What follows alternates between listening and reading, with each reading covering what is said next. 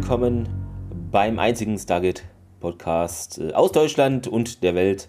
Mit dabei ist natürlich, wie immer, Thomas. Äh, hallo Thomas.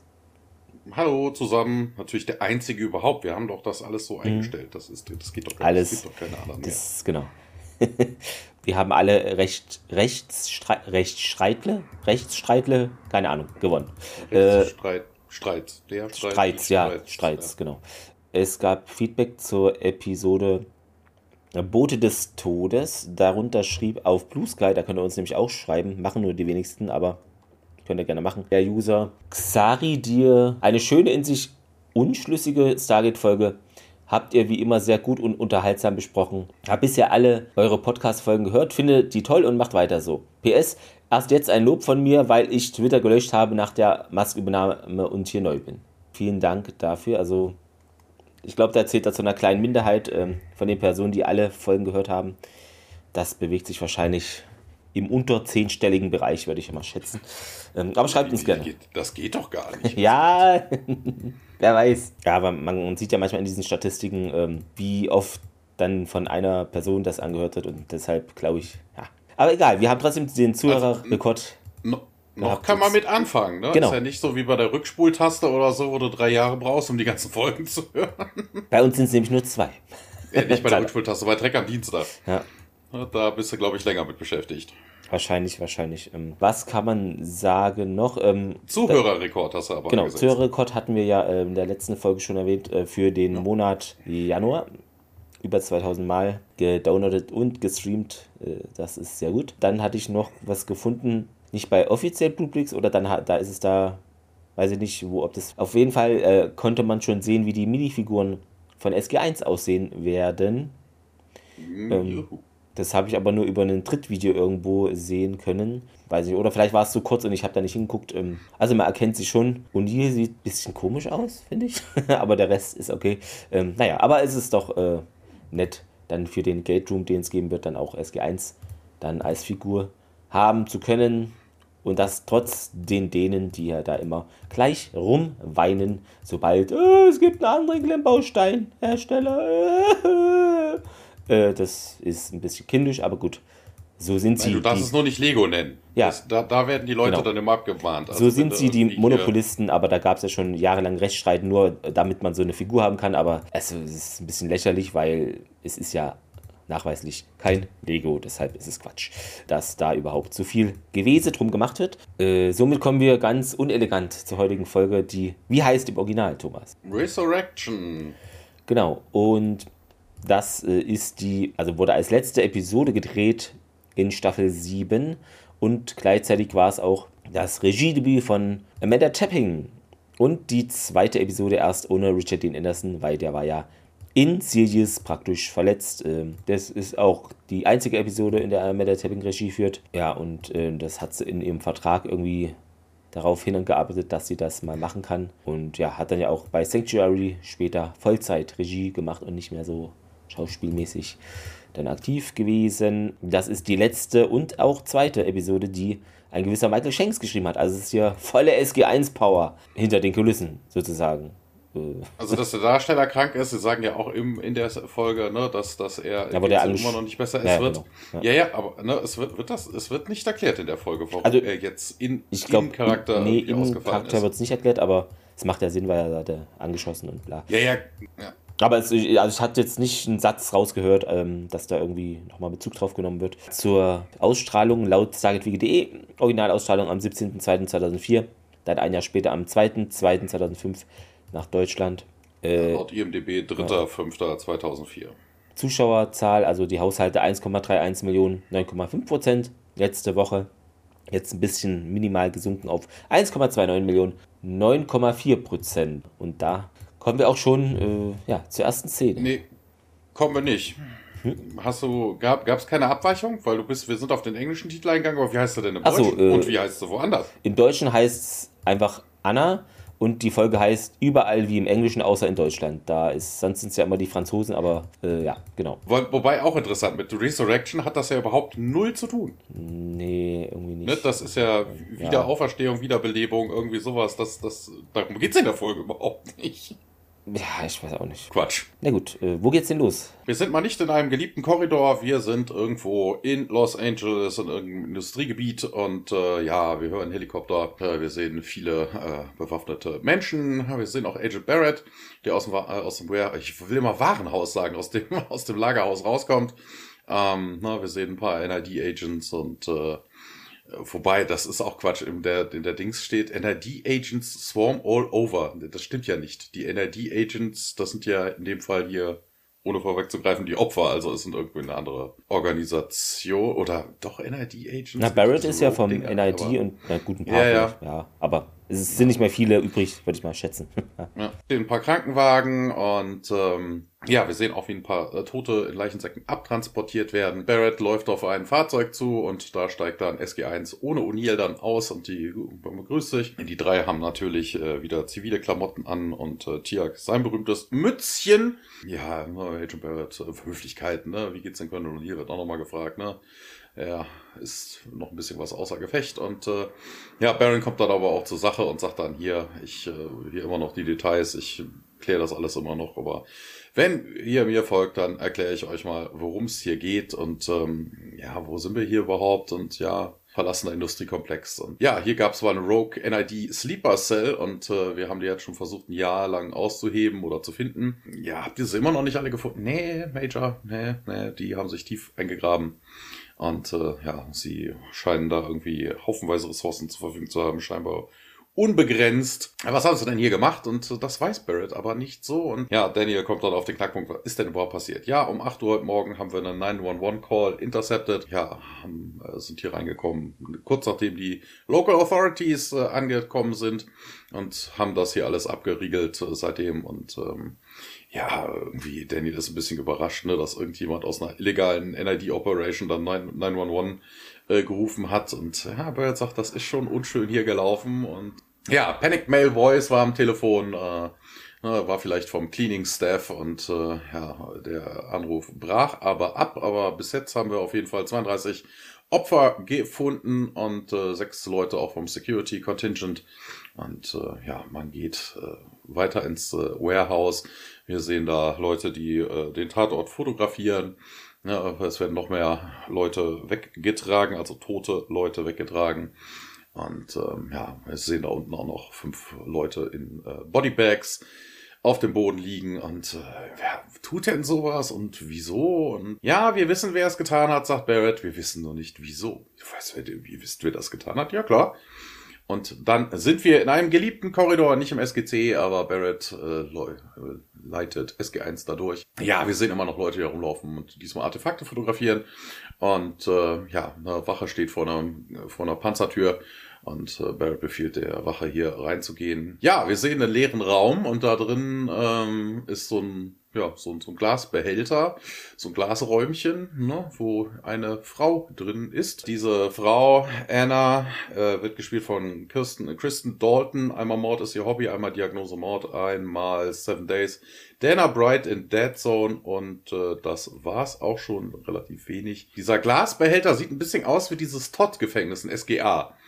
Und ich musste so ein bisschen Ja, an stimmt. ähm, an, an, an, wie heißt das denn hier gleich? Das Schweigen der Lämmer mit Sarah, ne? Mhm. Wo er eingesperrt ist. Der hat ja auch so ein, so ein Genau. Glasräumchen, ne? Später, glaube ich, Ähm. noch mal in einem Satz erwähnt, auch sogar. Frau Blond äh, hat da alles drin, was sie braucht. Ein Bett, ein Stuhl, äh, einen äh, Bücherschrank hat sie da drin und äh, überall sind Zeichnungen ne, mit äh, Charcoal gemalt. Und ähm, ja, Barrett sagt dann hier, das war sie. Und äh, Daniel guckt äh, ungläubig und damit endet der Teaser. Und wir wechseln in ein äh, Büro nach den Opening Credits im äh, Warehouse. kann auch sagen, zu der Eröffnungsszene, die wurde nämlich via mit so einem Kran halt gedreht. äh, Eine ga- einzig, äh, also Eine einzige lange Aufnahme war das. Und nachdem der am Boden angekommen war, stieg der Steadicam Operator von der Plattform und um auf die Schauspieler zuzugehen, ist dann rückwärts gelaufen und stieg dann wieder auf die Plattform und dann anschließend wurde der Kran in das Gebäude gefahren, wo man dann diese Leichen gesehen hat. Es gibt kein deutsches Transkript, das ist hier ein bisschen äh, wild. Ähm, genau, Warhouse äh, Office, ähm, ja, da sind ist so ein dunkle Regale, äh, ein dunkles Büro und in dem Büro sind so diese Überwachungsmonitore. Äh, Schreibtischcomputer, äh, typisch, nee, und ja, Barrett sitzt da an einem Monitor und zeigt eben SG1 jetzt eine Videoaufnahme. Und ja, Barrett meinte eben, man dachte zuerst, das ist eine Überlebende, aber dann hat man hier was gefunden. Und dann sieht man so einen Mann auf dem Bildschirm und dann wird dem anscheinend ins Bein geschossen und dann sieht man noch nicht, wer ihn praktisch ins Bein schießt. Ähm, Ton gibt es zwar, dann sieht man Annas Kopf in der Aufnahme erscheinen und sie guckt dann auch kurz in die Kamera, ganz ruhig eigentlich, entspannt. Barrett meinte, man hat die dann dort verängstigt in der Ecke irgendwie gefunden und die hat da anscheinend keine Erinnerung, was da gelaufen ist und sie setzen sie jetzt in die Zelle, fragt Carter und ja, ja, das, ja, irgendwie, wir schlossen sie da oben ein, nachdem wir sie da gefunden hatten und wollten da eben kein Risiko angehen und Daniel fragt, wer ist denn das jetzt überhaupt? Barrett ist sich da nicht sicher, ähm, Sie wird dann noch irgendwie durchs System laufen. Gerade fragt nach, ja, irgendwie andere Überlebende. Ähm, und Barrett meint, ja, einer hier, so ein Wissenschaftler, nennt sich Kevlar. Gab es den nicht schon in Akte X, dass da einer so hieß? Und der ist im Obergeschoss gerade, ist aber nicht so gesprächsbereit und, ja gut, äh, aber ich kann es euch mal zeigen. Ähm, hier, wir haben ja noch was gefunden, was ich euch gerne mal zeigen würde. Dann gehen wir nämlich runter ins Basement. Barrett öffnet die Tür dort und da sieht man so einen ganzen Raum eigentlich voll so altägyptische Artefakte und Schätze und der SG1 sieht Das hat um. ein bisschen was von diesem, von diesem Indie-Warehouse, ne, wo Indiana Jones immer seine Die Ark of Truth und sowas drin ist, ne? Also. Ja, ist schon wirklich sehr voll und schillernd. Also Daniel auch gleich so, wow. Äh, Barrett fragt auch, ob er denn jetzt irgendwas krasses so erkennen würde. Ja, ja, guckt sich da mal alles so an und ja, nichts, was ich jetzt irgendwie katalogisiert hätte. Oder als es eben durch Stargate kam, ja, alle nehmen ein bisschen die Sachen in die Hand, gucken sich da halt um. Und dann hat der Tierk wohl was und äh, das zeigt, dass es Segment gehört. Und äh, wer war das? fragt Barrett. Und Tierk, ja, ein Ratreuer Goa'uld. Hm. Wenn ihr meint, von dem, was wir wissen, war es eben ein mächtiger Verbündeter. Ja, irgendwie hat er immer Verstärkung halt geschickt, um da irgendwie Rebellen zu unterdrücken, Massenhinrichtungen zu überwachen und halt, weißt du, all die lustigen Sachen.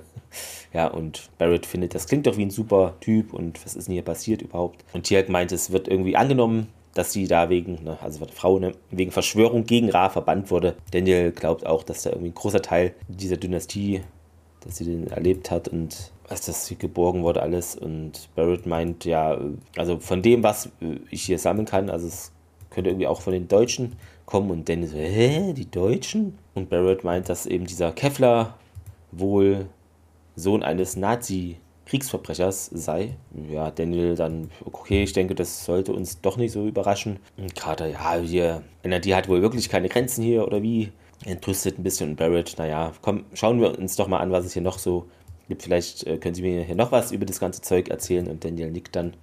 Und Barrett. Wobei das ja auch geil ist, ne? Also, dass Carter sich da aufregt, dass man mit dem Sohn eines Nazi-Verbrechers, weißt du, der Sohn, nicht mal der Nazi selber, ja. mit dem Sohn eines Nazi-Verbrechers irgendwie Geschäfte macht, wo ich mir dann denke, alle bitte, ohne Nazi-Verbrecher gäbe es kein amerikanisches Weltraumprogramm oder sowas, ne? Also, bitte, mal ganz ernsthaft, da haben ganz, ganz viele Leute, viele von den Nazis sind dann so gesehen übergelaufen, viele Wissenschaftler, also das ist, Amerika wäre nicht heute an der Stelle technologisch ja. ohne diese Menschen, also dass es sich Operation da Paperclip wen es interessiert. Ja, ja, genau. ja, sowas. Ja.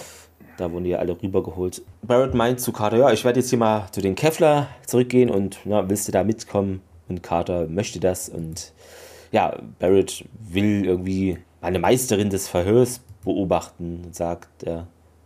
Und Carter lacht, naja. Äh, nee, Meister, Meister. Achso, Meister, ja, ja.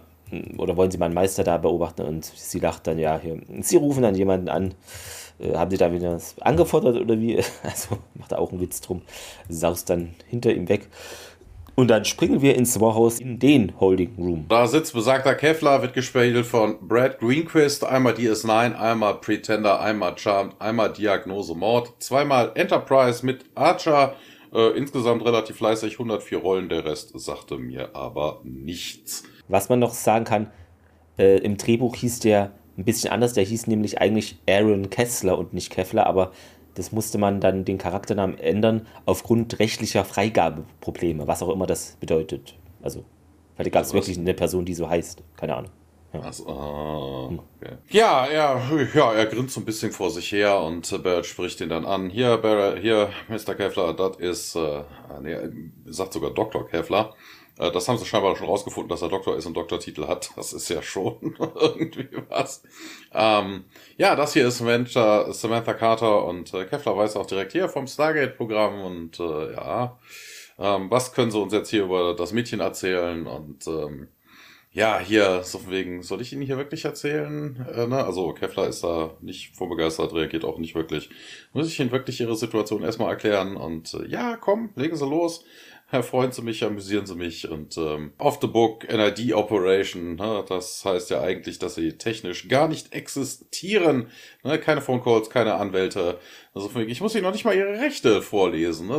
Das Ganze noch schlimmer zu machen, sind all die Leute, die hinter ihrer Operation gestanden haben, eigentlich alle schon im Knast, also auch keine Rückendeckung oder ähnliches. Weil ich mir dann auch denke, hallo, äh, ja, das ist eine Rogue Operation, deshalb gibt es die Person ja trotzdem. Na, also, wärst du ja, jetzt irgendwie eigentlich. jemand, der, der nicht existiert, also all deine hm. Daten irgendwo rausgelöscht, dann wäre das was anderes. Das, dem ist ja aber nicht so. Also diese Person existiert ja, sie ist halt nur bei einer Black Book Operation unterwegs. Also natürlich müsste man ihm seine Rechte vorlesen. Aber naja, der Inhalt halt. Barrett fasst das auch nochmal zusammen, ne? Niemand wird dich hier aus der Scheiße hauen. Carter lenkt das Thema aber dann darauf, worum es eigentlich geht. Hier, was haben sie, was war denn? Woran haben sie denn hier gearbeitet, Doktor? Und ähm, ja, Smart Girl, ne? Also er ist begeistert davon, dass Carter auf jeden Fall schon mal die richtigen Fragen stellt. Aber hier, das werdet ihr schon selber rausfinden. Und äh, Barrett ist, ja, dem geht das irgendwie nahe, keine Ahnung, vermutlich bei den ganzen Leichen oder sowas. Ne? Also er wird dann auch laut und äh, willst du dich hier einfach aus der Affäre ziehen? Hier, 32 Leute sind tot und äh, ja, nö, mir, mir geht das auch schon nahe, sagt er. Also manche von denen waren noch nicht mal ganz so inkompetent. Und äh, ja, ne, ja, dummerweise ist das alles hier ruiniert worden. Und ähm, ja, na, dann hat äh, Barrett aber noch einen, ein Ass im Ärmel. Er holt eine Fernbedienung aus der äh, Tasche und fragt, was ist denn das hier eigentlich? Also hat man wohl Kevlar abgenommen. Ja, wer will die Fernbedienung für sein Auto, sagt der gute Mann. Ja, Barrett versucht ihn nochmal zu drohen. Ja, du bist auf jeden Fall nicht in Sicherheit und Kevlar aber auch ja, hier, also bitte, das sind unsere Zeiten, Agent Barrett, lesen Sie mal die Zeitung. Ja, Barrett steht dann auf und äh, ja, bevor er aber den Raum verlässt, wird dann nochmal angesprochen. Hier, wie sieht's denn aus mit meinen Pillen? fragt dann äh, Barrett. Wer wohl Nitro für sein Herz leiden? Erzählt dann Barrett. Na, so von wegen, aber wenn wir hier einen Röntgen machen würden von seinem Brustkorb, dann würden wir gar kein Herz finden. Wie dem auch sei, Barrett äh, wirft ihm noch ähm, Pille auf den Tisch äh, und äh, die nimmt er dann auch. Und äh, ja, Carter macht sich ein bisschen darüber lustig, dass das hier wohl nicht der Meister Interrogator war, der angekündigt war. Aber Barrett dreht das Ding um und sagt dann hier, du warst auch nicht Clarice Sterling und äh, na, hast auch nichts aus ihm rausgeholt. Und ja, ich wollte dir ja nicht auf die Füße treten. Und äh, hier, komm, gehen wir, ich äh, zeig dir doch mal was anderes. Und äh, Carter enthusiastisch, oh, es gibt noch mehr, ja. Das Beste habe ich mir für den Schluss aufgehoben und äh, wir sehen jetzt, wie sie in den Basement-Keller gehen, kommen in ein Labor und äh, ja, Mikroskope, äh, Testtubes und hast du nicht gesehen, Petri-Dishes und äh, da sind auch äh, Forscher, die das dann alles untersuchen und ähm, ja, ne, wir sehen auch Zentrifugen und ähnliches. Und dann erholt Barrett, also öffnet einen, einen ja, so ein Kühlschrank mehr oder minder. Da fährt dann eine Schiene raus und da sind menschliche Föten drin in verschiedenen Stadien. Ja, Barrett irgendwie so von ja, hm, sehen jetzt nicht so sonderlich menschlich aus, aber tun sie eigentlich doch. Und äh, ja, sind vermutlich irgendwie fehlgeschlagene Experimente. Und ja, aber was denn? Was hm, geht hier so vor? Akte X-Vibes hatte ich da irgendwie. Ja, hat er dann auch, ja. Es gibt nur ein, eine Möglichkeit, das rauszufinden. Ja, nee, das haben wir schon, das haben wir schon probiert. Äh, ne, da sind alle Codes an den Rechnern äh, verschlüsselt und ich habe ein Data Retrieval Team äh, schon angefordert. Und Carter meldet sich dann. Present and accounted for, sagt sie. Und wer da, okay, ja, ja, mhm. Ja, er lenkt dann aber ab, als Carter sich an den Rechner setzt und sagt, ja, wie ist es dir denn gegangen? Und ja, busy, busy. Na, ich habe dir noch nie äh, für eigentlich wirklich gedankt dafür, dass du mir die Sachen über Woodsy gegeben hast. Ähm, ja, vielleicht kannst du dich ja mit dem Dinner revanchieren und äh, Carter, ja, ich, äh, I'm seeing someone. Also sie datet wohl immer noch den Stalker. Ja, und äh, Barry total überrascht. Ja, äh, hier, äh, wie, was? Du? Ja, du, du hast mich doch auch gefragt. Also, ne, ist ja okay, okay, sorry, sorry. Und äh, er äh, sagt dann aber auch, er wird jetzt mal nach äh, Tialk und, und Dr. Jackson schauen. Und äh, ja, Carter ist irgendwie scheinbar davon begeistert, dass man, äh, dass mehrere Männer sich für sie interessieren, weil sie grinst, verschmitzt und äh, macht sich dann an die Arbeit. Und wir gehen zurück zurück in diesen Artefaktraum, wo vermutlich Daniel mittlerweile einen Herzinfarkt vor lauter Freude erlitten hat. Genau, was man noch äh, nicht unerwähnt lassen sollte, unser Agent Barrett wird hier, also es gibt da zwei Synchronsprecher. Hier wird er gesprochen von Benjamin Fels, also es ist Mulder und das hat mich auch sehr irritiert irgendwie in der Folge. Aber, ja gut, warum nicht? Passt ja vielleicht auf die Rolle. Daniel zieht sich auf diese gemachten Notizen. Hier, die Artefakte sind in einer gewissen Weise mit Sekhmet verwandt und ja, der vermutet da irgendwie, sie wurden auf der Erde gefunden. Vielleicht in einem ägyptischen Grab oder einer Krypta, sowas in der Richtung. Ja, Tiak und Barrett stehen dann auch auf, um eine Art, so, ja, wie sagt man, Arche, ja, äh, rum, so ein. Eine Lade heißt es ja Lade, übersetzt, ja. ne? Die Ark of Truth ist ja die Bundeslade, ja. ne? Es ist, sagen ja Ark, es ist eine Lade, also so, eine Kiste, so eine Box. Genau. Und das Oberteil ist eben, ja, das Auge von Ra und in der Mitte äh, und dann so vier große Scrubs in einer Skarabäen. Ja, Ecke und ähm, auf der Brustseite. Na, ihr werdet es gesehen haben, wie das Ding aussieht. Und ja, Hieroglyphenmuster, die ganze Schiene. Nicht so von Belang oder so. Und dann denkt ja, es ist schon, ja, nicht so interessant, irgendwie nicht wirklich. Aber Barrett zeigt da jetzt drauf, ja, was ist das jetzt? Ja, hier eben eine Lade oder wie auch immer. Und Daniel meint dann. Ich muss mir das eigentlich mal genauer angucken. Ne? Die haben ja die ganzen Wände immer mit irgendwelchen Hieroglyphen voll, ob das irgendeinen Sinn gibt oder ob das sowas wie Entensuppe mit Hühnchen ist oder sowas. keine Ahnung, ne? Nudelsuppe mit Hühnchen ja. oder keine Ahnung, was denn da so alles steht. Ja, gute Frage. Ne? Also ich kann, ich kann mir vorstellen, die Dinge, die man offensichtlich sieht, ergeben mehr oder weniger Sinn und dann so rechts und links in der Ecke eher irgendwie eher so einfach halt Zeichen oder so. ich glaube, sonst ist es zu aufwendig, aber vielleicht äh, ergibt doch alles Sinn. Ja, Barrett erkundigt sich danach und äh, ja, keine Ahnung, aber sagt Daniel, sollte man vielleicht doch nicht öffnen. Sieht er sowas, es scheint eine Art Schloss oder so zu sein und Barrett auch, wie heißt es, ein Kombinationsschloss und hier es scheint so Daniel fragt, ob man dann Glück hatte mit diesem Wissenschaftler jetzt und Barrett äh, verneint das. Ähm, genau, dann geht es noch um das Mädchen und äh, auf jeden Fall, der Typ da oben wirkt nicht so unschuldig. Äh, und ja, was ist denn jetzt mit diesem Mädchen? sagt Daniel und Barrett hat gemeint, sie habe da nichts gesagt, seitdem sie da eingesperrt wurde. Mhm. Barrett erhofft sich, dass Daniel da mal hingeht. Und der so, hä? Was? Wieso denn das? Naja, also irgendwie habe ich gehört, sie haben da offensichtlich ein Händchen für solche Dinge. Okay. Daniel, der, Flau, äh, der ja. Flauen, der Frauenflüsterer. Der Flauenpower äh, Fruster, äh, Frusterer. Dann geht's in ähm, Holding, ja, Room Cell, wie auch immer man diese Käfig-Dingens nennt, äh, weiter. The Cage, und damit sind wir schon wieder bei Star Trek. Juhu! genau. So schnell kann es gehen. Daniel kommt dann aus der Dunkelheit in das Licht und ja, Anna ist da in diesem Ding, Käfig halt und kommt da so letztlich an, Hände in Taschen und Anna hockt da auf dem Bett. Sie blickt dann ein bisschen vom Augenwinkel ein bisschen kurz auf ihn zurück und Daniel bemerkt da diese ganzen Zeichnungen an den Wänden, die sehr dunkel und beängstigend sind. Ähm, also wirken so ein bisschen so dämonisch, Drachen, ja, alles so ja, schwarze Kohlezeichnungen, Kreide, wie auch immer. Und Daniel stellt sich halt vor, aber wird erstmal ignoriert, fragt dann, du bist doch Anna hier, oder? Und ja, da passiert nichts weiter. Deshalb fängt er an mit dem, was er am besten kann, plaudern. 10 von 10 auf plaudern geskillt. Äh, ja, hier, weißt du, als ich dich zum ersten Mal sah, dann dachte ich nicht, dass du das alles hier, was du getan hast, die Dinge machen konntest. Und selbst als ich das äh, gesehen habe, habe ich es irgendwie immer noch nicht geglaubt. Dann schaut sie ihn zum ersten Mal eigentlich richtig an. Ich weiß hier, du kennst mich nicht und hast keinen Grund hier mir zu vertrauen, aber ich möchte dir helfen. Aber bevor ich das tue, müsste ich auch ein paar Sachen gerne mal wissen. Äh, wer bist du überhaupt? und was ist da passiert? Und was ist hier überhaupt wie mit der Zelle, warum und wieso, äh, verstehst du mich überhaupt? Und Anna, ja, ich habe ähm, die Leute ja, nicht getötet. An der Stelle, an der Stelle noch kurz, ja, sie hat ja bis dato gar nichts gesagt, sagte Barrett ja auch.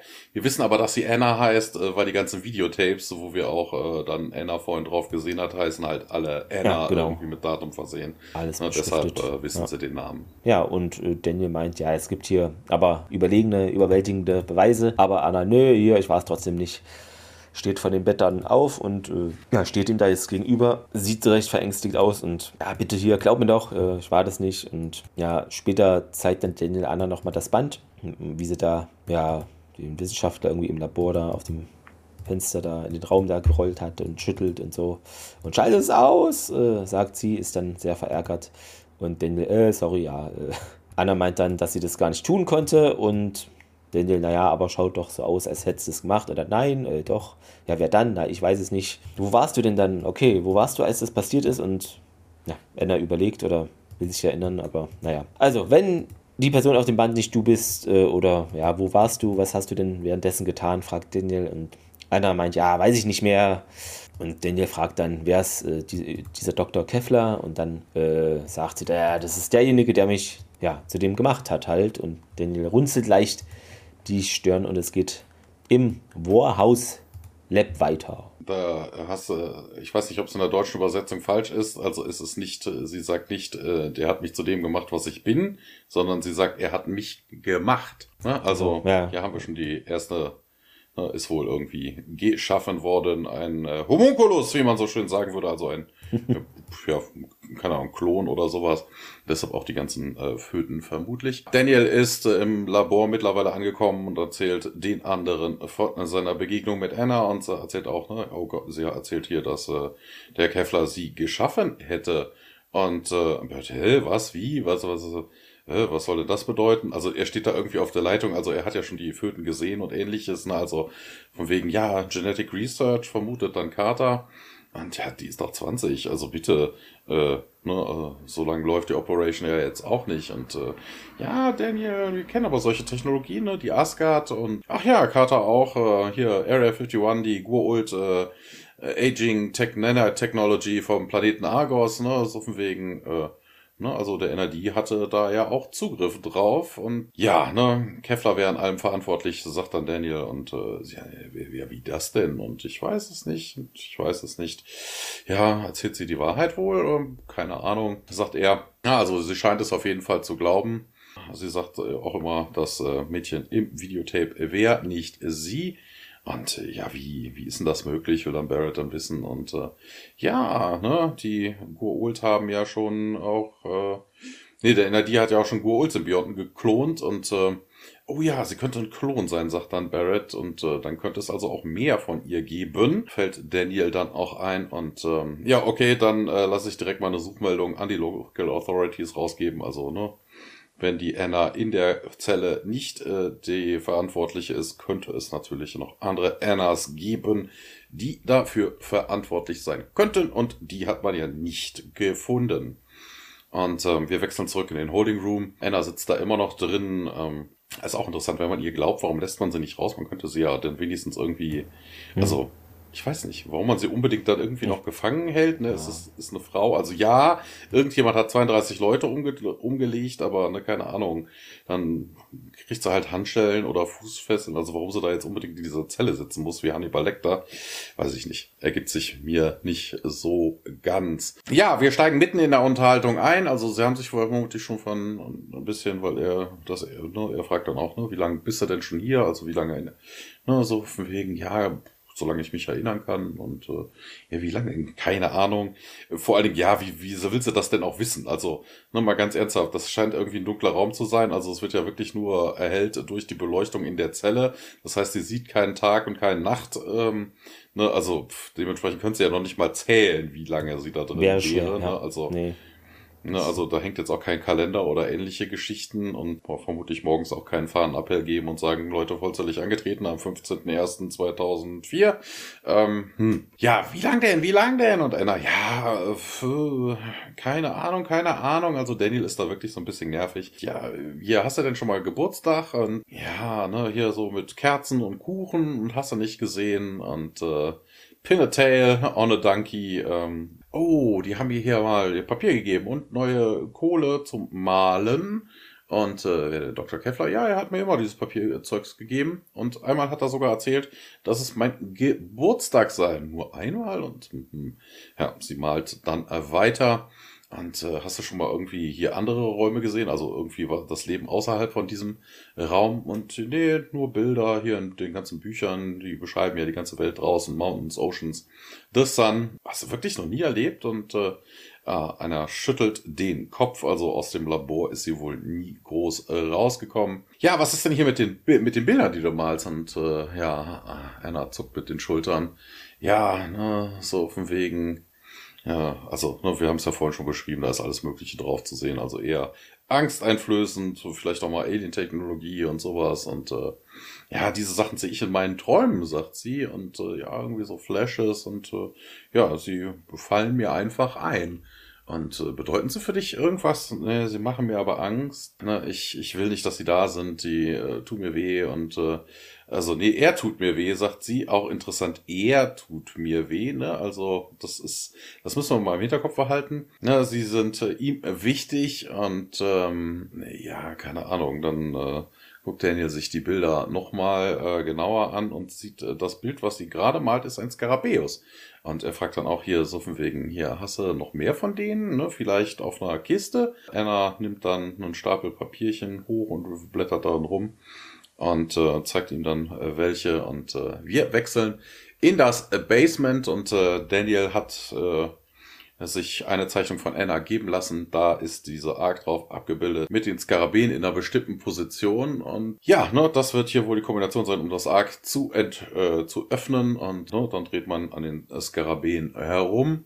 Und dann macht's Klick und man kann den Deckel abnehmen und dann sehen wir da drinnen eine typische Gurulsche Bombe, die runterzählt. Ja, und äh, oh Gott, haben wir das jetzt aktiviert? Äh, erkundigt sich dann Daniel und ja, nee, das läuft schon eine ganze Ecke. Und ähm, ja, ne, man sieht halt nochmal einen Shot auf die Bombe, äh, wie sie denn äh, runterzählt. Und dann geht es im Labor weiter. Genau zu diesen Zeichnungen, also Annas Bilder, kann man sagen, die wurden von James Robbins erstellt. Den kennt ihr, wenn ihr mal in unsere Shownotes geschaut habt, weil der ist auch ein bisschen Art Director und hat auch hier einige Sachen für Storyboard gemacht und da sieht man immer mal von ihm so, ja, vom Set-Zeichnungen oder Skizzen etc. Ähm, genau, wir sind im ja, Warhouse Lab. Carter ist da noch an diesem Code irgendwie dran und Barrett kommt herein, meint, äh, dass er jetzt ein Bild hat von lokalen Behörden. Wenn es ein zweites Mädchen gibt, das wie sie da draußen irgendwie aussieht, werden wir sie finden. Also und Carter ja, arbeitet da und Carter hat jetzt irgendwie vollständigen Zugang und Barrett findet das dufte. Ähm, ja, die Akten hier, die jüngsten Arbeiten scheint es zu dokumentieren. Das reicht wohl drei Jahre zurück und jüngste Arbeiten. Carter meint, das würde bis nach Napoleon zurückreichen, die Artefakte, und die Nazis haben das dann geholt. Ähm, ja, Barrett sagt, das ist dann praktisch bei Kevlers Vater gelandet. Ähm, sie fanden ein Kanu-Glas. Weiß nicht, ob das richtig übersetzt ist. Äh, und Barrett guckte, hä? Kanope. Ach, Kanope, Jar. Okay, ja. Und ja, das hat ähm, ein Schiff mit äh, Symbolen und Kevlar leistet da was, hat da irgendwie mit der menschlichen DNA und dem Geult da irgendwas gemacht. Und Barrett meint, das Mädchen ist ein Mensch-Geult-Hybrid. Also nicht bei Akte X, ne? Ja, so ähnlich so Alien-Mensch-Hybrid, ne? ähm, ja, und Carter meint, ja, die geben ihr Wissen ja die Geult äh, genetisch weiter und sie versuchten ja einen Menschen wohl zu erschaffen, der ihnen alles da erzählen konnte, was ein Geult wissen also würde. Und sie wollten da halt nicht drauf warten, sondern es irgendwie selber machen. Barrett meinte, sie bekamen dann Nanitentechnologie aus Area 51.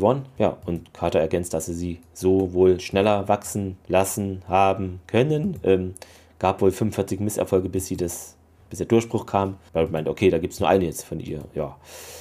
Äh, und Carter meint, dass die vorherigen das hat irgendwie alles vermischt oder war nicht ganz richtig und starben irgendwie zu schnell, wuchsen komisch und die Technologie musste halt so verändert werden, dass praktisch der Mensch da lernen, also das langsam lernen konnte, Zugang zu in der DNA vergrabenen diesem genetischen Wissen halt zu erhalten. Carter dann, oh mein Gott, sie haben sie praktisch gefoltert, sensorischer Entzug, Stromschläge. Äh, dann kommt Tierk und Daniel hinzu, äh, sehen besorgt aus und Major Carter, Agent Barrett. Carter sagt, ja, hier, sie ist kein Klon, äh, es gibt nur eine von ihr und sie hat Gold-DNA, wurde da äh, in sie gemischt und das könnte auch ihr Verhalten erklären, warum sie nicht weiß, was sie getan hat. Und Daniel meint, dass die Truhe eine Bombe ist. Wobei sie natürlich ein Klon ist, ne? Die haben ja irgendwie menschliche Zellen genommen, also einen Menschen geklont und haben das irgendwie mit äh, Guold-Zellen verbunden, ne? Das ist ein Klon. Ja, es gibt nur nicht halt mehrere. Von, von zwei Wesen ja, halt, ne? Also. Barrett und Carter im Einklang dann so, was? Ja, hier, ne, das, die, die Truhe da, das ist ein Sprengsatz der Gould, mein Tierk und Daniel, ja, und das wurde auch aktiviert. Und Barrett fragt, wie viel Zeit hat man denn jetzt? Und hier, ja, circa 16 Stunden. Dann sieht man noch mit diesem Interrogation Room, Carter und Barrett fragen da Kevlar nochmal über die Bombe. Und der findet das doch interessant jetzt langsam. Ähm, Barrett packt den Koffer, äh, Kevlar an den, den Koffer, den Kevlar an den Schultern und schlägt ihn so gegen die Wand, drückt ihn da.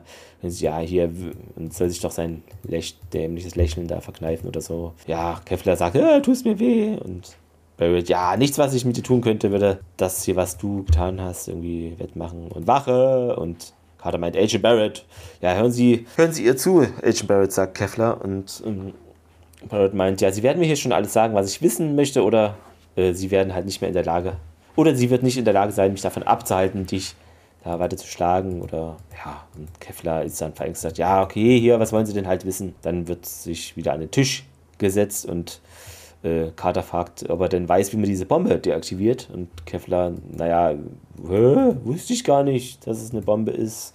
Zündet sich dann nervös eine Zigarette an. Und Barrett, äh, ja, also bricht dieses Mädchen aus einer Zelle aus, tötet irgendwie 32 Leute und setzt dann eine Bombe in Gang und bleibt dann einfach hier.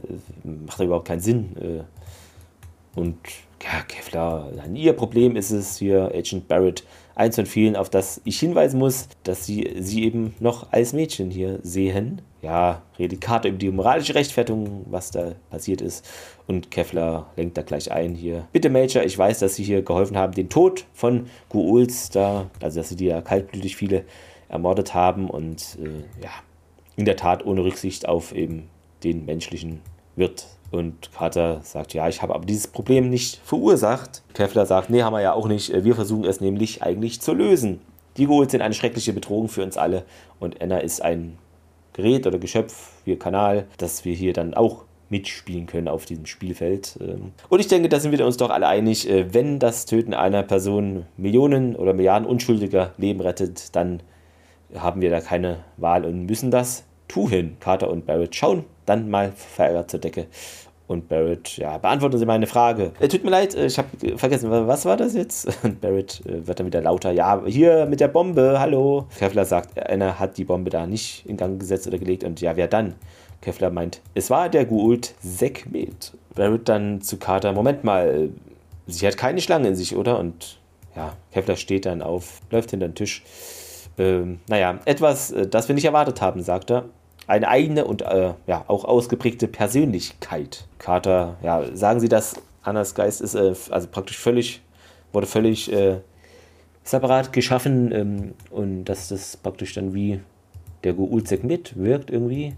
Und Kevlar, ja, ich weiß auch nicht, ob sie da lange in der Lage zu ist, äh, mit dieser Dunkelheit umzugehen oder dieses Wissen, weil das ist ja so mächtig äh, und kann sich dann irgendwie manifestieren. Ich weiß nur, dass sich da herausgestellt hat ähm, und ja, ist halt einzigartig und aber sie hat halt kein Bewusstsein und ja, um sie da verdunkelt sich dann wohl alles. Okay, also kommt diese Gold-Persönlichkeit heraus, geht sie jetzt hier Amoklauf, macht sie da mit der Bombe oder wie oder wo oder was? Und Carter, naja, aber kann ja nicht lang genug, die Kontrolle kann sie nicht lang genug über den Körper haben, um das zu, sagen, zu beenden, was sie da angefangen hat. Und Kevlar sagt, ja, diese Durchbrüche, das ist nur sporadisch und ist auch wohl recht unkontrolliert. Was steht hier? Leverage? Was heißt das? Keine Ahnung. Äh, ein Druckmittel. Achso, die Bombe ist genau, ein Druckmittel. Ja, genau, die Bombe ist Druckmittel. Ähm, meint Carter und Barrett fragt ja gegen was denn? Und ja, Segmet sagt, Carter hat nur kurze Zeit eben diese Kontrolle immer über den Körper und sie will wohl mehr. Und mit der Bombe wollte sie dich da erpressen.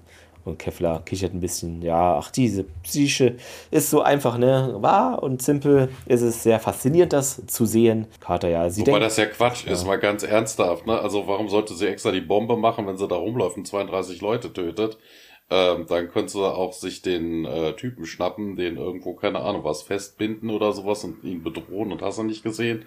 Ja, und dann hoffen, dass einer ihn nicht losmacht oder sowas, keine Ahnung. Also das, Hm. das bisschen- weiß ich nicht. Komisch mit der Bombe. Ja. Genau, Carter denkt, äh, dass man ihr die volle Kontrolle vielleicht geben könnte mal, äh, um dann mehr zu erfahren wahrscheinlich äh, oder so. Und Barrett so, geht das, ja? Und Kevlar äh, gelangweilt, naja, sie ist ein Experiment, ich bin hier nur der Beobachter. Ne? Ich, mein Name ist Hase, ich weiß von nichts. Äh, und Carter, naja, dennoch machte die Goal-Persönlichkeit eben nicht so etwas aus einer Laune heraus wohl. Ne? Du, äh, du hast sie glauben gemacht, dass du die Macht hast, irgendwie ihr die Kontrolle über ihr Leben zu geben, hast du ihr praktisch weiß gemacht und ich wette, du hast es getan, damit sie dir sagt, was du wissen willst und äh, Kevlar meint, dass eben jeder versucht, was er kann und ich bin ja hier auch nicht der Einzige, der es irgendwie wissen will.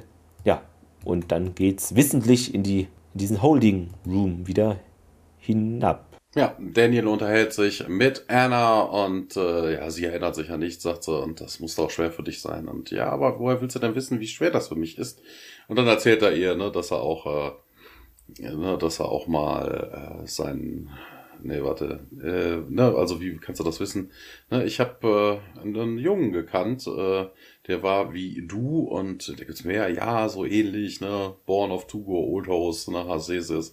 Und äh, was ist mit ihm passiert? Ja, er wurde durch ein mächtiges Wesen gerettet und er hat mir mit seiner Macht dann auch gezeigt, dass all diese Erinnerungen und die Go-Old Memories, äh, ne, dass durchaus ein, eine schwere Last, eine schwere Bürde sei und äh, dass das nicht richtig wäre, das zu suchen, dieses Wissen zu suchen, was ja auch völliger Quatsch ist. Ne, kann ich auch gerettet werden? Und ich weiß es nicht. Ne, kannst du uns denn hier auf der anderen Seite helfen, diese Bombe abzuschalten? Das weiß sie hingegen nicht. Ja, doch, du weißt das. Ne, du hast uns auch geholfen, hier mit deinen Zeichnungen die Truhe zu öffnen. Ja, ich erinnere mich aber nicht, sie angeschaltet zu haben. Ja, ich weiß, ich weiß. Irgendwo in deinem Kopf äh, wird dieses Wissen sein und ich kann dir helfen, es zu finden. Wobei auch interessant ist, dass er hier an der Stelle nicht von seinem Memory Wipe als äh, Aufgestiegener redet, weil sie sagt ja, ne, es ist so, ich weiß von nichts, ne, also von wegen Hm. nichts wissen und hast du nicht gesehen, ne? also das wäre jetzt eher so die, ne, weil er will ja mit ihr bonden. Naja, äh, im äh, Basement sehen wir jetzt äh, Dr. Lee, der die Bombe scannt und äh, sich die Anzeigen auf seinem Laptop anguckt und Baron TX sitzt dabei und schauen, sich da, schauen dabei zu. Oh ja, da sind 10 Pfund Naquada in diesem Ding und ja, das wäre schon scheiße, wenn das hier explodieren würde. Na, Bombe und dann ja, kann man doch bestimmt abschalten und Dr. Lee bestätigt das und ja, ähm, können wir das denn Ding denn hier bewegen? Ne? Also vermutlich wollen sie es dann irgendwie in den Weltraum abtransportieren und äh, tja, gerät davon ab. Ja, Dr. Lee sagte, äh, daran hätte er jetzt auch noch nicht gedacht. Also er will auch gar nicht dran denken. Und ja, guck mal, ich schaue jetzt mal, ob ich das hier irgendwie disablen kann. Und äh, ja, okay, dann äh, werde ich jetzt hier mal den Local Authorities Bescheid geben, sagt dann Barrett, damit sie hier evakuieren können, die Gegend. Und äh, ja, Dr. Lee dann, ja, das ist aber schön, dass sie so ein Vertrauen in mich haben. Ja, wie viele Meilen reden wir denn hier? Äh, ja, wie groß ist denn Orange County? Und Barrett, oh Gott, du machst einen Witz. Äh, Sehe ich wirklich wie ein Witzbold aus? Und äh, Hitchin Barrett äh, ja, verliert so jegliche Farbe im Gesicht und geht dann im Holding Room ist äh, Daniel immer noch mit Anna dran. Er zeigt ihr eine ihrer Zeichnungen und man sieht die Seite des, der Truhe und ähm, ja, Anna schaut sich das an und äh, kann dazu aber immer noch nicht sagen. Images just come to me, sagt sie. Ich zeichne sie. Ich weiß nicht, was sie meinen und äh, ja, hier, entspann dich, ne? denk einfach darüber nach. Ähm, was kommt dir denn in den Sinn, wenn du dir das anschaust? Und äh, ja, die Blackouts, ne, die passieren immer und immer häufiger. Traust du mir? Und äh, sie reagiert nicht so. Und dann wird er direkt laut, Do you trust me? Da also blökt sie da mehr oder minder an. Das ist sehr vertrauenswürdig von Daniel. Also ich will dir helfen. Ich äh, will dir nicht wehtun. Und äh, ja, aber erst nachdem ich dir geholfen habe, ja, nicht, nee, aber wir müssen diese Bombe halt deaktivieren. Ähm, wie viele Birthdays hattest du denn?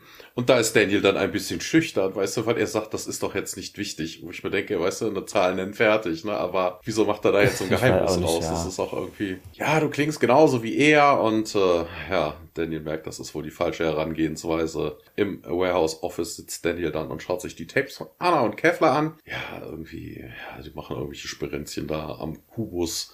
Und ähm, ja, Barrett kommt dann dazu, was tun sie hier? Ja, hier, die meisten dieser Tapes sind halt gelabelt Anna. Ne, so von wegen nicht nur Security Footage, das ist äh, Dokumentation der Untersuchung und äh, ist da irgendwas Wichtiges bei.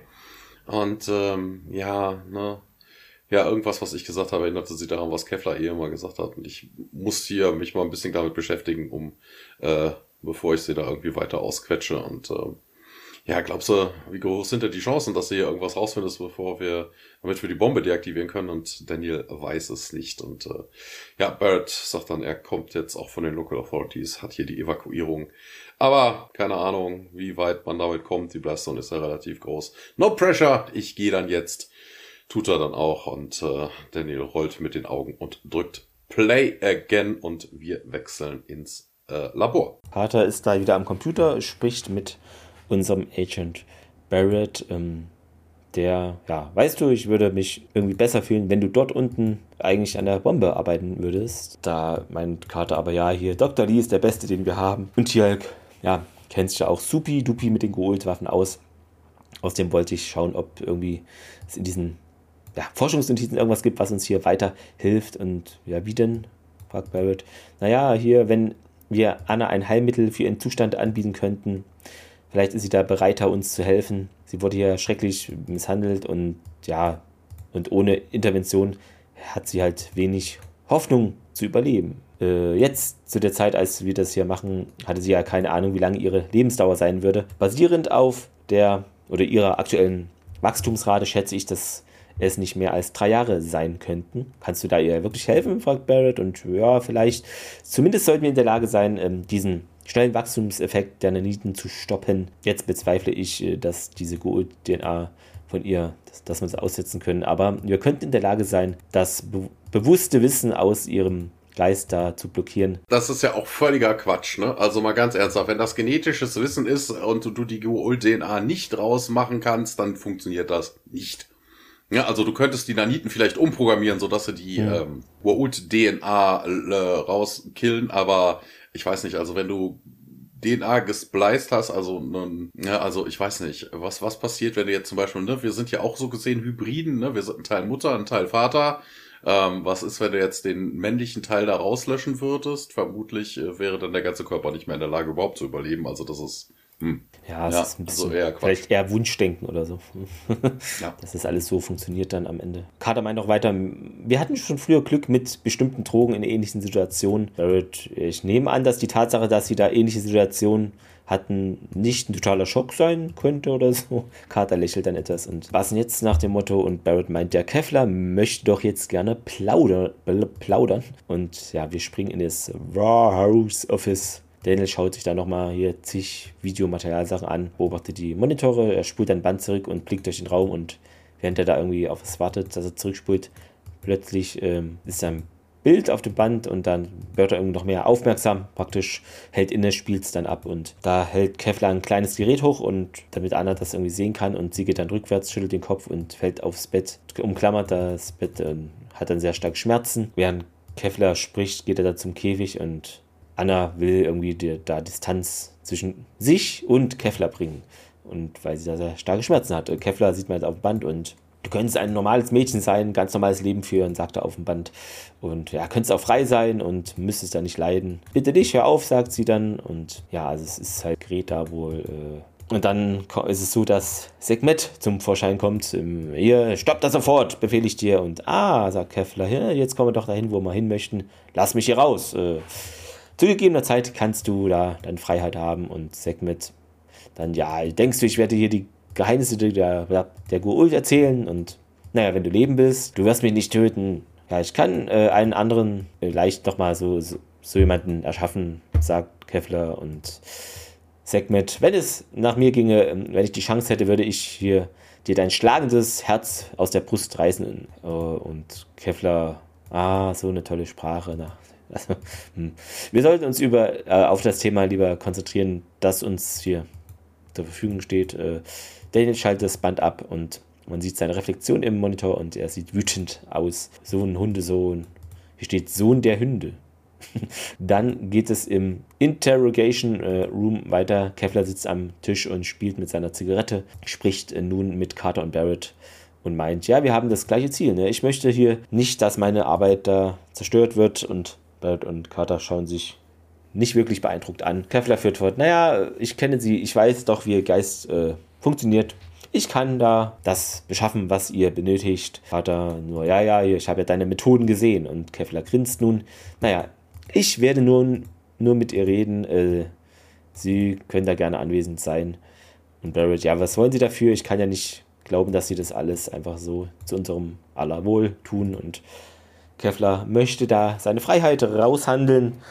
Barrett, no way. Ähm, Kevlar, ja, ich bin nicht schuld an, also Ne, hier, das ist ja nur der Versuch, die Welt zu retten. Genau wie sie. Also wir befinden uns im Krieg. Äh, und Carter dann nach, ja, verzweifelte Zeiten erfordern oder fordern verzweifelte Maßnahmen. Äh, ich habe ja diese Verteidigung, das habt ihr schon mal irgendwie gehört. Hm, naja, welcher Wahl hat man denn? Äh, wie viele Menschen sterben?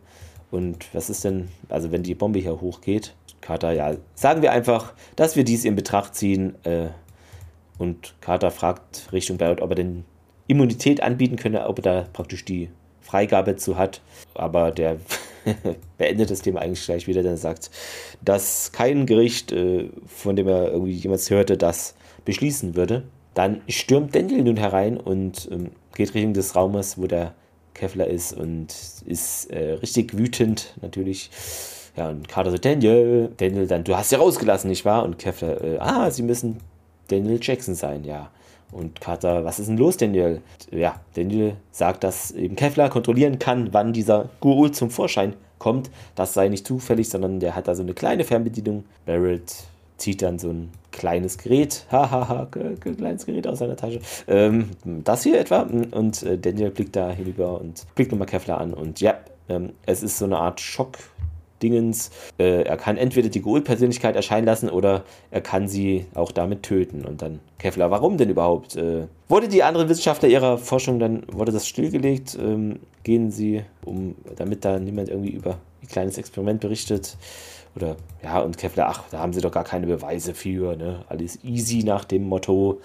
Und Daniel meint, ja, sie haben dieses Gerät verwendet, um die Gold-Persönlichkeit rauszubringen. Und dann haben sie sie wohl auch aus dem Käfig gelassen, damit sie die 32 Leute dann ermordet. Und Kevlar, ach, Spekulation. Ja, und Daniel wiederholt sich zum 37. Mal, ja, damit können sie sie kontrollieren.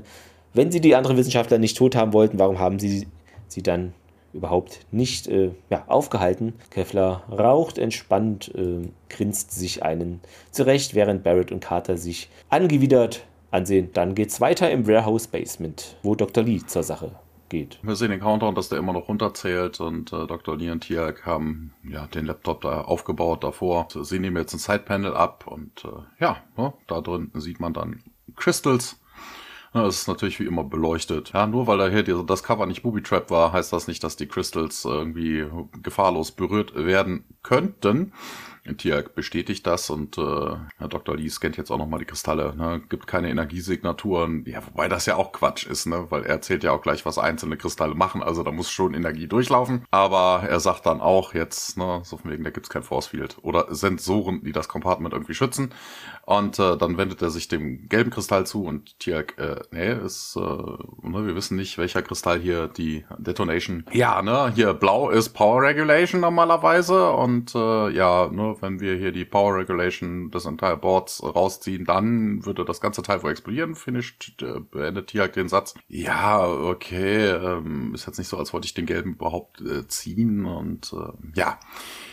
Wir wechseln in den Interrogation Room und äh, ja, ne, so von wegen, Barrett fasst dann auch zusammen hier. Also Kevlar irgendwie in die Nähe des Mädchens zu lassen, das ist wohl vom Tisch. Und ähm, ja, aber wir brauchen die Deactivation Codes vom Anna, sagt Carter. Und du musst es schon tun, sagt sie dann zu Daniel. Und äh, er geht dann im äh, Basement, geht es weiter. Dr. Lee hat da jetzt so, so äh, ja, Kabel an einen roten, blauen, grünen und gelben Kristall angeschlossen. Und ähm, ja, hier, also der rote hier scheint äh, den Timer zu kontrollieren. Und äh, dann könnte ich den doch jetzt auch so umprogrammieren und dann äh, macht er das auch am, am Rechner und äh, ja, oben auf dem äh, Gerät äh, wird auf jeden Fall plötzlich das Teil dann äh, schneller und äh, Dr. Lee, ja, hier, was sind irgendwas? Oh, der Countdown geht schnell. Äh, bitte was, bitte, bitte was? da hatte ich so Dr. Warner-Vibes. Ich habe das Gefühl, Dr. Lee ja, ist so ein bisschen nicht ganz so schlimm, aber geht in die Richtung, ne? Müssen wir aufpassen. Hat's jetzt aufgehört und ja, aber und dann, äh, ja, Barrett kommt dann dazu und läuft wohl nicht so gut und äh, ha, kleiner Setback und äh, wie was? Ja, wir wollten jetzt hier die Kontrollkristalle und äh, ja, Tjelke, bevor hier der Dr. Lee dann wieder ausholt und äh, until, the time until detonation is now less than two hours. Und okay, okay, hoffen wir mal, dass es äh, Dr. Jackson mehr Glück hatte. Wir wechseln auch zu besagtem Dr. Jackson. Äh, der redet mit Anna und äh, ja, sie versuchen hier so viele Menschen wie möglich zu evakuieren, aber wenn diese Bombe hochgeht, dann werden viele Menschen sterben.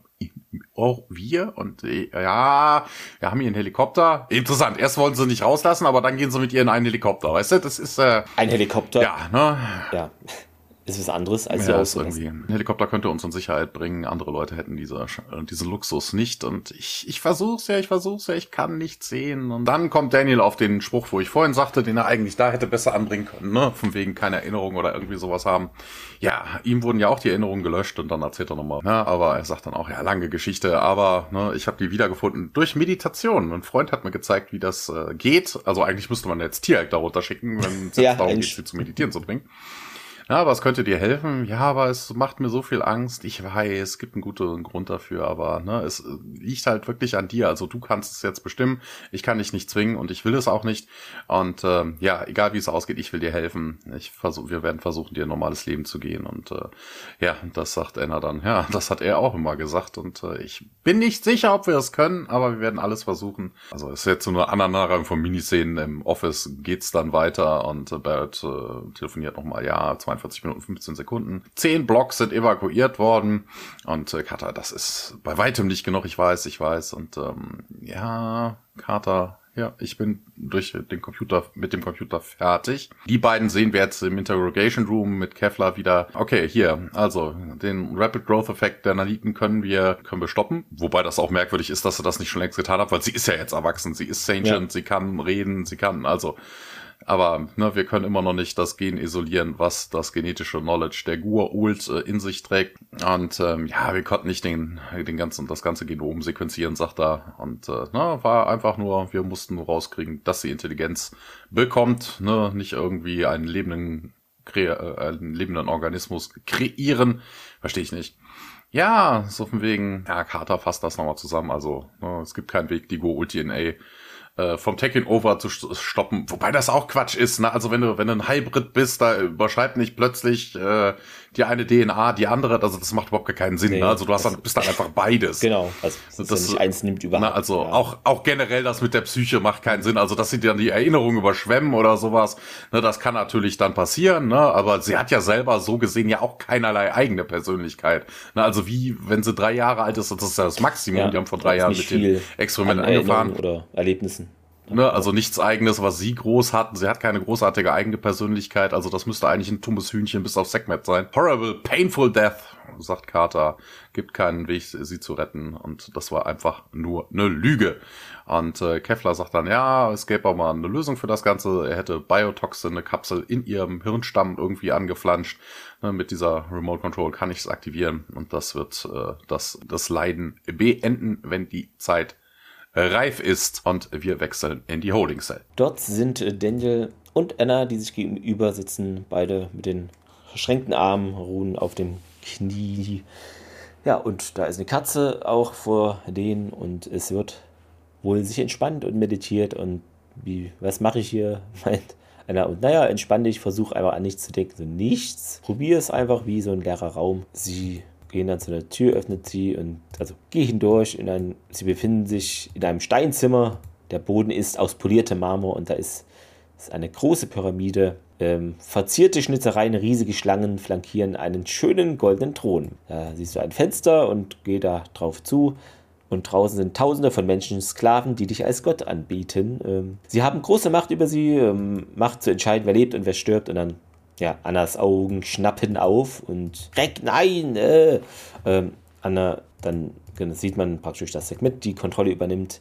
Und ja, ich sag dir gar nichts. Denn so, Anna, was?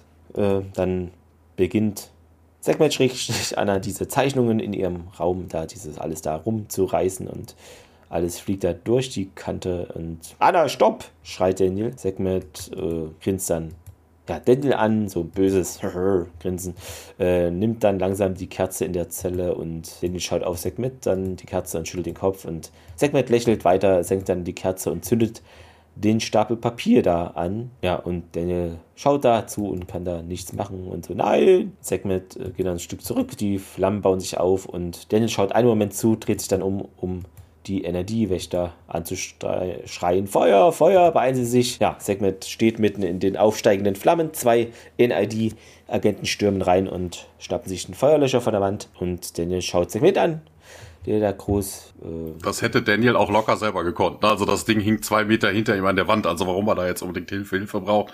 Also vor allen Dingen, dass sie das machen. Ne? Also wegen Daniel hätte sich den Fire Extinguisher nehmen sollen und hätte rein, aber hätte dafür Wachen brauchen müssen, damit Segmet nicht abhaut und irgendwelche Kokolores macht. Ne? Ja. Das wäre jetzt aber, dass die Energieleute da jetzt ja. das Feuer löschen, die eigentlich die Dame bewachen sollen. Ah, not so clever, so not so clever. Äh, Daniel sagt, man möge sich doch jetzt hier beeilen. Ähm, wir tun das und sind im Raw House Corridor Leading to Holding Room Bereich. Äh, Carter und Barrett laufen den Flur entlang und in diesen Raum und das Feuer ist da, ja, wurde gelegt, wurde bekämpft. Ähm, die NRD-Agenten äh, liegen da bewusstlos in diesem Glaskäfig. Ja, der andere Agent und äh, Daniel lagen da außerhalb der Zelle. Carter rennt zu Daniel und der gerade kommt, während Barrett die Zelle überprüft und Carter beugt sich dann auch zu Daniel und ja, wie geht's dir gut? Und der sagt nur, wo ist sie? Und Barrett, naja, sie wird nicht weit kommen und dann ins Radio. Alle Einheiten, hier ist Agent Barrett. Die Häftlingsfrau ist derzeit nicht zur Rechenschaft gezogen worden. Äh, es klingt auch irgendwie falsch. Äh, es ist halt abgehauen und sichern sie einfach die Ausgänge. Wir sind im Warhouse Interrogation Room. Kevlar sitzt am Tisch mit dem Kopf auf den Arm und Agent Barretts Stimme ist dann über Radio zu hören. Ne? Repeat hier, sichern Sie die gesamte Anlage hier und alles zack, zack. Ziel ist bewaffnet und gefährlich. Und äußerste Vorsicht soll man eben haben. Und Kevlar ja, schaut sich jetzt ein bisschen besorgt da um. In einem Korridor sehen wir Barrett, der um die Ecke kommt und hat eine Pistole und eine Fackel in der Hand. Also Indiana Jones. Äh, Nee, das, das, das ist im Transkript einfach falsch. Das ist keine Fackel, er hat einfach eine Taschenlampe in der Hand. Okay, ich habe schon gewundert. Das ist hier kein, kein, kein ägyptisches Grab nee. oder sowas. Ich wollte gerade sagen, das ist ein bisschen merkwürdig. Ähm, dann, genau, dann sieht man ein paar Sonneneinstrahlungen von irgendwoher kommen. Ähm, da ja, steht er vor der Treppe und leuchtet da mit der Funzel nach oben und ja, sucht da wohl Fußabdrücke oder irgendwas. Nimmt dann das, entfernt das Gerät aus der Tasche, da schaut es für einen Moment an dann fängt er langsam an, die Treppe auch da hochzugehen. Ja, nach sechs Stufen schaut er nach unten und plötzlich seine Hand, die ihn am Knöchel packt und nach unten zieht und ja, dann plumpst er darunter. Segment kommt von hinten, Treppe rauf, nimmt die Fernbedienung ihm ab. Barrett ist scheinbar bewusstlos, liegt da auf dem Boden. Äh, Miniszene in Holding Cell. Daniel und Carter sind da in der Glaszelle und durchsuchen die Trümmer. Daniel holt dann das verbrannte oder ja, dieses Skizzenbuch halt raus. Glaubt eben nicht, dass sie jetzt als geult agiert und gerade so Daniel, sie schnappt sich dann den Seiten, Seitenarm der bewusst. Seitenarm, die okay. Pistole, die Waffe. Ja, die Pistole der Wache und äh, rennt Daniel nach, der da auch äh, wegrennt sozusagen, also will da so auf eigene Faust ein bisschen das doch irgendwie klären. Und dann geht es wieder im Interrogation Room weiter. Also es ist immer so Miniszenen praktisch jetzt. Ja. Kevlar greift sich da irgendwie an den Brust, an den Bauch und äh, atmet schwer und sieht so aus, als hätte er Schmerzen und äh, ja, steht dann, äh, geht zum, zum zum Guard an der, an der Tür, der jetzt auch seine Pistole zieht. Und ich brauche Wasser hier und, und ich fühle mich nicht hundertprozentig äh, wohl. Und dann fängt er an, sich zu krübeln und der Guard greift dann irgendwie ein, oh Gott, meine Pillen. Und äh, der Guard will dann die Pillen rausnehmen und Kevlar greift ihn dann in die Hosentasche, da ist wohl ein Taser drin und äh, ja, löst den wohl aus und der Guard bricht dann zusammen Ähm, interessant hier auch übrigens, äh, der fasst den Typen an. Also wenn, wenn man geschockt wird, kriegen beide den Schock. Also das ist eigentlich schon. also eigentlich hätten sie jetzt beide da unten liegen müssen. Ähm, naja, egal. Wir sehen im Basement, dass Tiag und Dr. Lee da immer noch an dem äh, an der Bombe arbeiten. Daniel hat jetzt ein Sketchbuch in der Hand, ein angebranntes und sagt, hier, oh, ich glaube, das ist der Deactivation Code. Und äh, ja, der schmeißt das Buch auf die Ark und rennt dann auch davon. Und ähm, ja, ne, wir sehen irgendwie in dem Notizbuch diesen grünen Dome, also diesen grünen, ja, diesen grünen Auslöser, rote, die roten Zahlen und Goulschen Zahlen da drumherum, drei sind umkreist. Und ähm, im Korridor wieder Carter meldet sich über Radio. Hier, Major, das Agent Barrett, wie, wo sind sie denn? Agent Barrett, Agent Barrett. Daniel kommt im Interrogation Room angelaufen, prüft dann einmal vom äh, bewusstlosen Guard die äh, den Puls und äh, rast dann weiter davon. In einem weiteren Korridor findet Carter Agent Barrett am Fuße der Stufen. Er ist immer noch äh, bewusstlos. Ne? Sie prüft dann auch seinen Puls und äh, Carter meldet sich dann über Radio. Sagt hier, Major Carter Agent Barrett braucht Medical Attention. Northeast Corridor Level 1, sagt sie. Äh, Im Basement äh, drücken Tiak, äh, drückt Tiak jetzt die äh, Symbole, die da im Notizbuch waren. Und ja, plötzlich geht das Ding dann auf. Und äh, nur die drei sind noch an. Und äh, ja, die schalten sich dann auch weg. Und alles wird ruhig. Ja, also, hu, die Lichter sind aus. Das heißt doch, es ist jetzt aus, ne? Nicht wahr, Tialk? Und äh, indeed. Und äh, ja, dann will Dr. Lee high-fiven mit Tialk, aber der kann damit nichts anfangen. Er raised, ne? er zieht nur die Augenbraue hoch, wie man das so kennt. Im Basement sehen wir jetzt zwei NRD-Agents, die durch den Korridor äh, eilen. Äh, da ist, also sind mittlerweile wohl ein bisschen tiefer in den Katakomben drin. Ne, wir sehen hier so die typischen Rohre und äh, tropfendes Wasser und so, wie man das aus so einem schlechten ja, Film kennt. Und ähm, ja, Kevlar äh, versteckt sich da. Wir sehen ihn um eine Ecke lugen, äh, versteckt sich dann aber wieder, als er die dann wahrnimmt. Und äh, ja, wir sehen einen Schatten, der sich vor die Kamera äh, drängt und äh, ja, er kommt um eine Ecke und äh, will über eine Leiter ins nächste Level krabbeln. Da ist es aber dunkel und als er dann beginnt, die Leiter zu benutzen, kommt Anna aus den Schatten und äh, bedroht ihn mit einer P90 und sagt äh, hier, drop the gun. Äh, Kevlar schaut sich um, hat scheinbar ein bisschen was an und Anna hier fallen lassen und äh, ja, er steigt da runter, lässt die Waffe fallen und äh, er zeigt ihr auch die leeren Hände. Ja, er kommt auf sie zu. Hier, komm, wir gehen jetzt ins Labor, ich werde dir helfen. Du kannst mir nicht helfen. Was immer sie dir erzählt haben, es macht keinen, es, es macht keinen Unterschied. Ich habe dir nie geglaubt und äh, Anna, ich habe das, ich wollte hel Leuten helfen, aber all das äh, Böse, was ich in meinem Kopf gesehen habe, ne, also nicht ansatzweise nichts davon verglichen mit dem, was ich in dir sehe. Und äh, wir hören Footsteps näher kommen. Daniel rennt den Korridor entlang und dann hören wir Automatic Weapon Fire und äh, Daniel, Anna! Und dann krabbelt er die Leiter auch runter und äh, ja, äh, fängt sie dann auf, als sie äh, zu Boden geht. Äh, ja, er nimmt sie in den Arm und äh, what did you do? Und äh, sie hat äh, hier in der Hand auch die äh, die Fernbedienung, hat wohl das Biotoxin ausgelöst und die hat mir nicht helfen können und das tut mir so leid. Und äh, ja, Daniel streichelt ihre Wangen und äh, Kevlar liegt nebendran und hat rote Schussverletzungen auf der ganzen Brust. Also, wie nennt man das? Erweiterter Suizid, ne? Ende, nee, alle tot, Ende Nein, nein, ich meinte, so, das nennt man, ne? erweiterte Suizid. Sie bringt sich um und bringt ja, dabei ja. jemand anderen mit um, ja, das ist erweiterte Suizid. Ja, damit äh, suizidiert sich auch die Folge. Irgendwie, ja, keine Ahnung.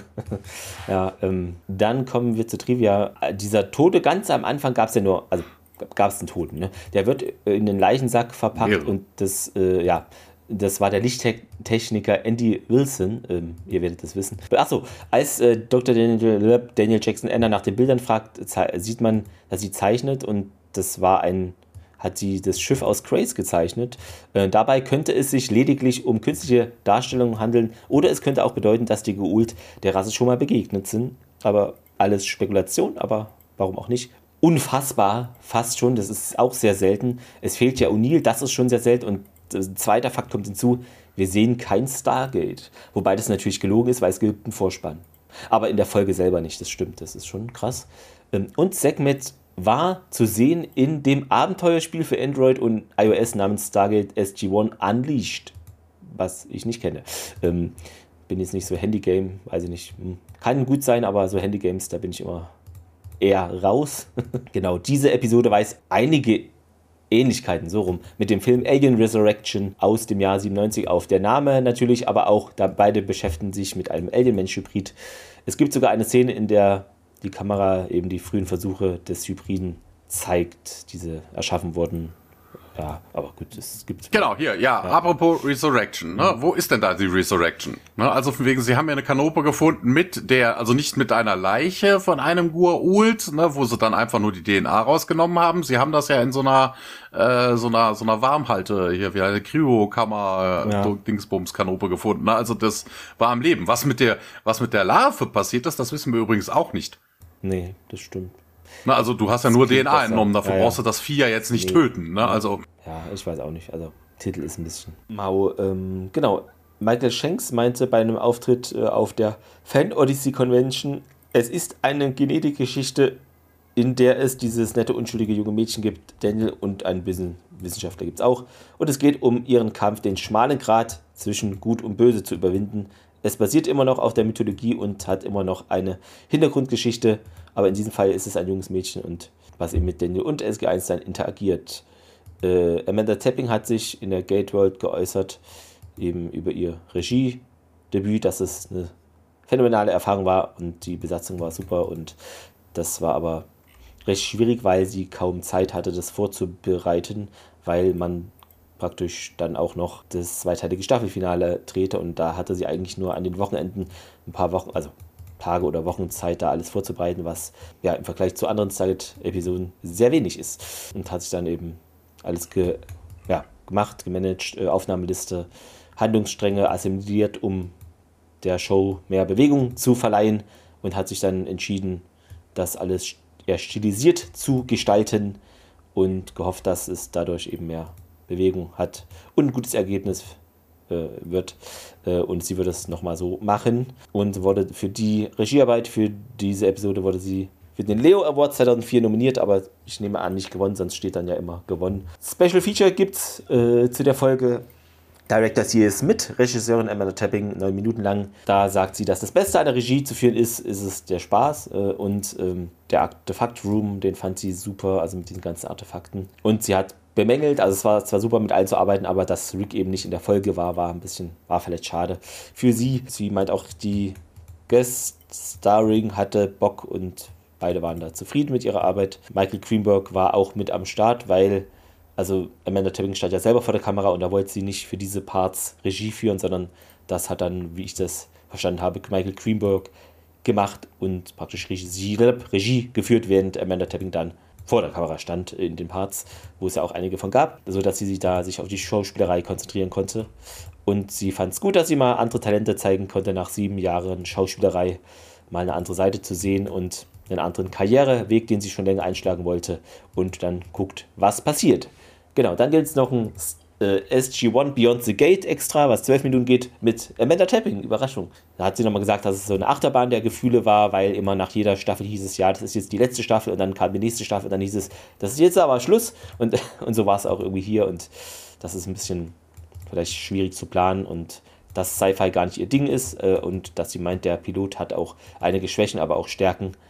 Ähm, die Stärken seien eben der Humor, menschlicher Humor ähm, und die Techno-Bubble-Zeug fand sie auch ganz witzig. Und sie würde für alle die Hand ins Feuer legen, was man halt so sagt. Ähm, hat sonst ein langweiliges Leben und ähm, weil sie sonst ihren Text vergessen würde und sie geht halt gern wandern mit ihrem Hund auch und spielt Gitarre, aber not in public ever äh, und chillt sehr gerne. Club-Scene meidet sie, außer äh, Chris Judge kommt mit äh, und sie beschreibt sich als Nature Girl, was auch sehr oft Kajak fährt.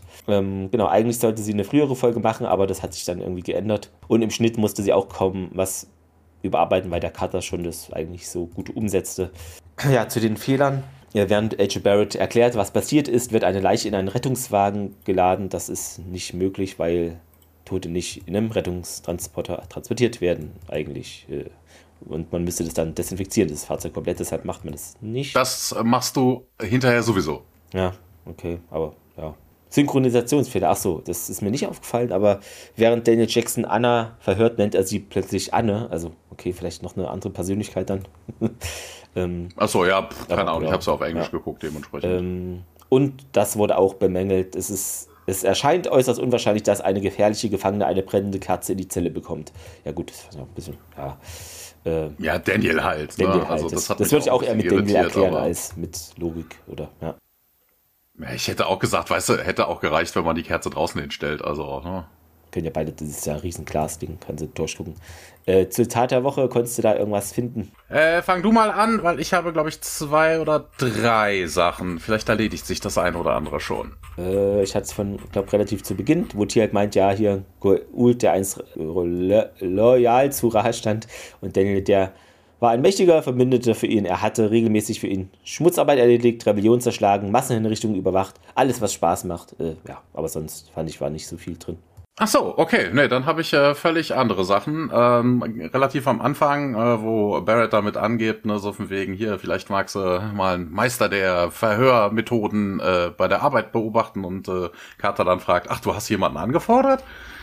So, ähm, ja. Dann gibt es noch so von wegen, ja, ich habe hier, apropos Anfordern, ne, die andere Szene, wo er sagt, er hat einen Data Retrieval Team angefordert und Carter dann sagt, present and accounted for. Dr. Lee, der sagt so von wegen, ja, let me see if I, uh, if we can disarm it here first.